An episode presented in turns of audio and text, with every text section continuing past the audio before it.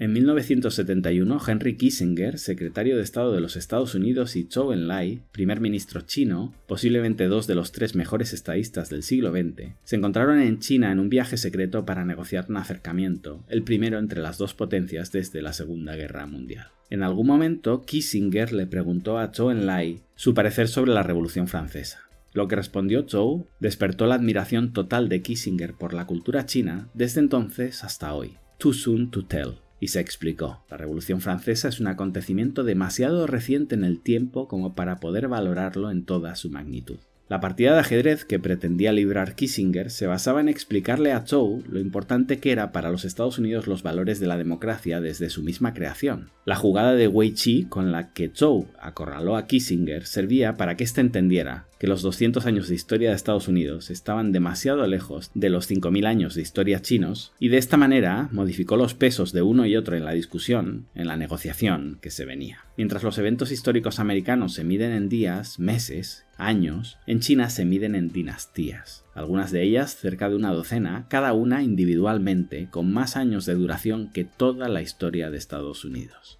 Pocos meses después de esta reunión, llamadlo casualidad, China obtenía el asiento de Taiwán en la ONU. La Unión Soviética miraba perpleja cómo habían cambiado los equilibrios de poder en el globo, y China, una de las naciones más pobres del planeta, en poco tiempo empezaría a ser admirada y reconocida a nivel internacional. El resto forma parte de los libros de historia. Kissinger aprendió mucho de sus viajes a China. Sus directrices sirvieron tanto a la administración Nixon como a la administración Ford para crear una relación anteriormente inexistente con China, lo cual supuso beneficios enormes para ambas potencias y probablemente evitó una guerra nuclear que ya se daba por segura en China, no contra Estados Unidos, sino contra la Unión Soviética. Es interesante estudiar a Kissinger, leer en sus libros el respeto absoluto con el que habla sobre China, desde una posición nada fácil para hacerlo, la de secretario de Estado en plena Guerra Fría, nada más y nada menos. Y todavía hoy sigue siendo uno de los analistas más respetados del mundo, uno de los pocos que lo es a ambos lados del Pacífico. Desgraciadamente, el Pentágono no está escuchando a personas como Kissinger, ni tampoco nosotros, hoy en día hacemos caso a periodistas o a youtubers que cuentan que China y Rusia son amigos porque sus presidentes celebran sus cumpleaños juntos o porque nos lo dicen en sus ruedas de prensa. Como si fuéramos adolescentes políticos, todavía no sabemos interpretar a nuestros dirigentes. Escuchamos lo que dicen en lugar de analizar lo que hacen. Y justamente Henry Kissinger, probablemente el mayor conocedor de China al este del Pacífico, decía hace unos días, no debemos considerar a China y Rusia como un bloque como una alianza estratégica. En estas últimas horas, algunos medios han comentado que surgen grietas entre la amistad sin límites entre China y Rusia. Y yo me veía envuelto en diferentes discusiones en las redes sociales por denunciar que en primer lugar se han inventado una amistad, una amistad inexistente, como llevo publicando desde hace mucho tiempo, inventada para meternos en un mismo saco a China y Rusia, para demonizar a China y convertirla en cómplice de esta guerra, con anuncios continuos, ya no nos acordamos, pero en los primeros días de la guerra China iba a enviar tropas de manera inminente. Y hoy, a la vista del nulo apoyo que ha mostrado China, que únicamente se ha dedicado a comerciar y a mantener su posición neutral aprovechándose al máximo de la guerra, como todos los demás, ¿os acordáis de aquello de neutralidad ambigua? Pues hoy, decía, nos cuentan que esa supuesta amistad se resquebraja son incapaces de rectificar, no te cuentan nos equivocamos, no había tal amistad. Si por amistad entendemos una alianza militar o política, claro. Si entendemos que amistad es beber vodka juntos o jugar a Mahjong siempre que se ven o ponerse fueguitos en Instagram, fenomenal. Pero para mí, insinuar que hay amistad, como se insinuaba al principio de la guerra, no era para decirnos que se hacen ojitos y cantan Pengyo en el karaoke, sino para decirnos que van a una juntos en términos políticos y, como se decía, en términos militares. Repito, no te cuentan, nos equivocamos, no había tal amistad, tenían razón los que decían que los chinos son pragmáticos, no se han casado con nadie, debíamos haber escuchado a tipos como Kissinger. No, lo que te dicen es, sí existía, lo que pasa es que ahora esa amistad se agrieta. ¿Y cuál ha sido el desencadenante? Mm, bueno, no lo sé, quizá el fichaje de Lewandowski, no lo sabemos, lo que sabemos es que ahora no se llevan tan bien. Y os decía en el episodio anterior que el que se inventa un embarazo, tarde o temprano va a tener que inventarse un aborto para que le cierren las cuentas. Por cierto, para el que quiera valorarlo, también Kissinger, que no es sospechoso de ser ningún peligroso bolchevique, también dice algo que quizá los adoradores de la OTAN deberían valorar. Los Estados Unidos se encuentran al borde de una guerra con Rusia y China por cuestiones que en parte hemos creado nosotros mismos. Y esto no es apoyar a Rusia ni nada de eso, no lo reduzcamos al absurdo, yo al menos no apoyo a Rusia y no creo que un secretario de Estado respetado como pocos en Estados Unidos se le ocurra apoyar a Rusia, básicamente estaríamos acusando de traición. Lo que sucede es que a él también le pasa, él también tiene que lidiar con mentes binarias, con personas que o estás conmigo o estás contra mí, personas a las que desgraciadamente tienes que explicarles que intentar que no nos metamos en una maldita guerra no significa apoyar a Rusia. Kissinger destaca un tema que mencionamos mucho en el canal, que China y Rusia, pese a no llevarse bien, han sido empujadas por Estados Unidos a una relación de conveniencia. Kissinger insta a Estados Unidos a mejorar sus relaciones con China y a Europa a mejorar sus relaciones con Rusia, algo que ayudaría al equilibrio geopolítico mundial. Desafortunadamente, el Pentágono está en contra de ambas ideas. Primero ve a China como un rival, no entiende, jamás ha entendido y creo que jamás entenderán que su posición natural en el mejor de los casos es ser segundos, no lo van a reconocer y van a hacer todo lo posible por prolongar esa agonía, si hace falta arrastrándonos a una guerra nuclear, y por otro lado, con respecto al segundo punto, no les supone ningún beneficio una relación amistosa entre Europa y Rusia, al contrario de lo que sucede ahora, un escenario en el que están rentabilizando, monetizando el bloqueo de las exportaciones rusas a Europa, cubriendo ellos, casualmente, todas las necesidades europeas, eso sí a un precio muy superior. De hecho, Kissinger va más allá en sus sugerencias a Biden, al Pentágono o a quien sea que mueva los hilos del muñeco gobernando Estados Unidos, les recomienda que en una negociación con China no coloquen a Taiwán en el centro de la negociación. Él lo sufrió de primera mano, de primerísima mano. Pero es que nadie se ha leído sus libros en todo el maldito estado de Virginia. Es el tipo que llevó las negociaciones con China durante la época de Mao, de Deng Xiaoping, de Jiang Zemin, durante décadas ha sido la persona más confiable para los diferentes presidentes, Nixon, Ford, Reagan, Bush, todos tiraron de su conocimiento. Y como bien dice Kissinger, abro comillas,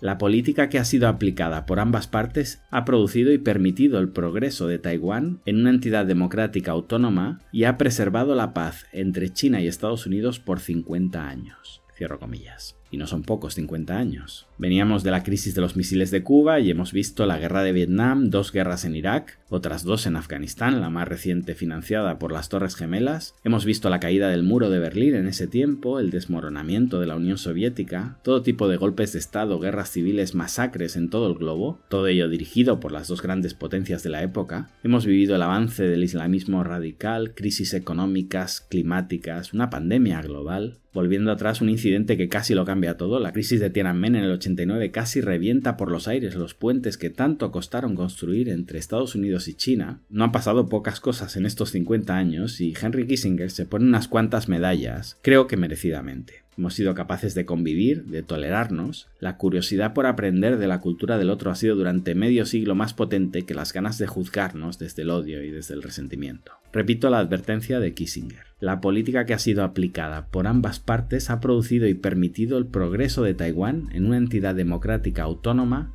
y ha preservado la paz entre China y Estados Unidos por 50 años. Esto, los mensajes continuos de Henry Kissinger a sus propios dirigentes, que no toquen lo que ha funcionado con tanto éxito durante medio siglo, advirtiéndoles de que se están metiendo en un avispero, también les sirve a los que dudan cuando explico en el canal que el status quo actual era muy valorado tanto por China como por Taiwán y solo parece importunar a Estados Unidos. Hace 73 años que la invasión de Taiwán es inminente. ¿Y por qué? Porque hoy, 1 de octubre, fecha en la que estoy grabando estas palabras, se cumplen 73 años desde que Mao tomó Tiananmen y arrinconó a los nacionalistas en Taiwán, y desde ese día, 73 años uno detrás de otro, en todos hemos tenido algún momento en el que la invasión de Taiwán era inminente. ¿Y por qué no sucede esto? ¿Por qué vivimos con esta psicosis permanente? Por muchas razones, las hay económicas, ha sido muy rentable para Estados Unidos el conflicto, geoestratégicas, la séptima flota estadounidense ha podido acampar a sus anchas a las puertas de las costas chinas gracias a ello,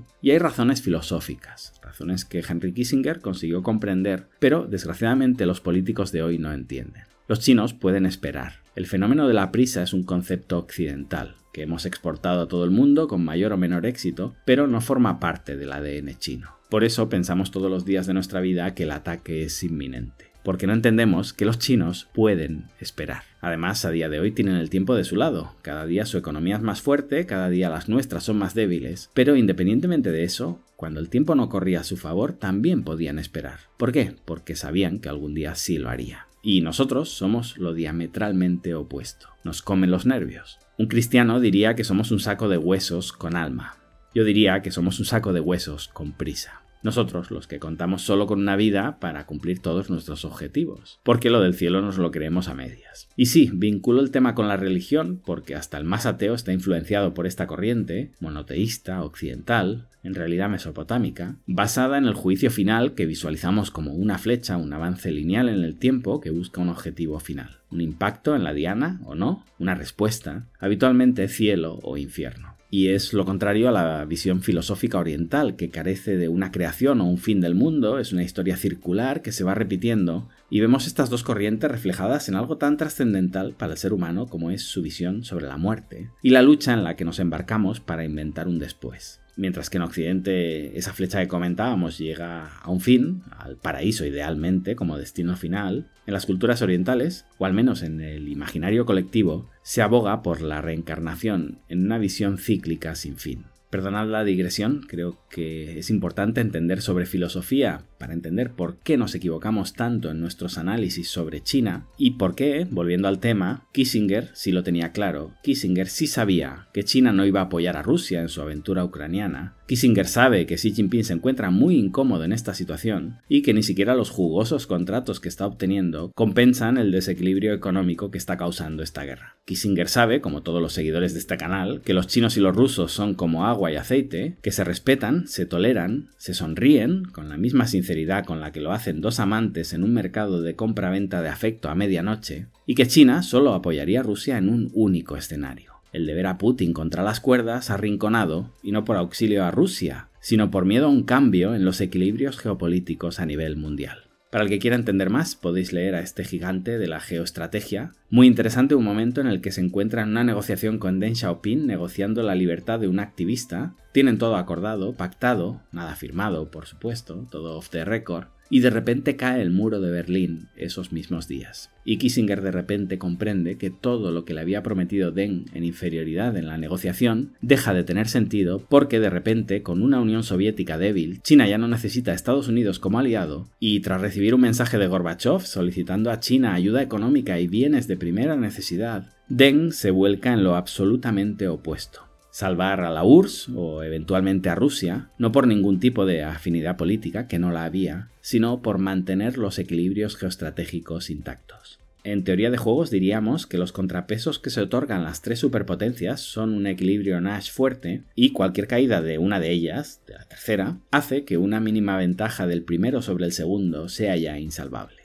Los que piensan que China y Rusia van de la mano contra Occidente no entienden que esto no va de occidentes y orientes, ni de comunismo o capitalismo, ni nada de eso. Va de equilibrios de poder. Y en algún momento, si China sigue este ritmo, veremos a Rusia y Estados Unidos sellando acuerdos y llamándose amigos para siempre en ruedas de prensa de muchos abrazos, y Putin no será entonces tan malo, y haber conquistado Georgia o Kazajstán nos parecerá bien, porque al menos no habían caído en manos de los chinos, o los más pulcros, los que tengan la hemeroteca en contra y quieran huir hacia adelante, no te dirán que les gustaba Putin, te dirán que lo que hacía Putin estaba fatal, pero lo que hace su sucesor en, no sé, Mongolia está muy bien, porque ahora son de los nuestros y tenemos que protegernos ante China. En fin, hipocresías al margen, ¿qué nos espera en el actual devenir? Pues no hay cómo saberlo.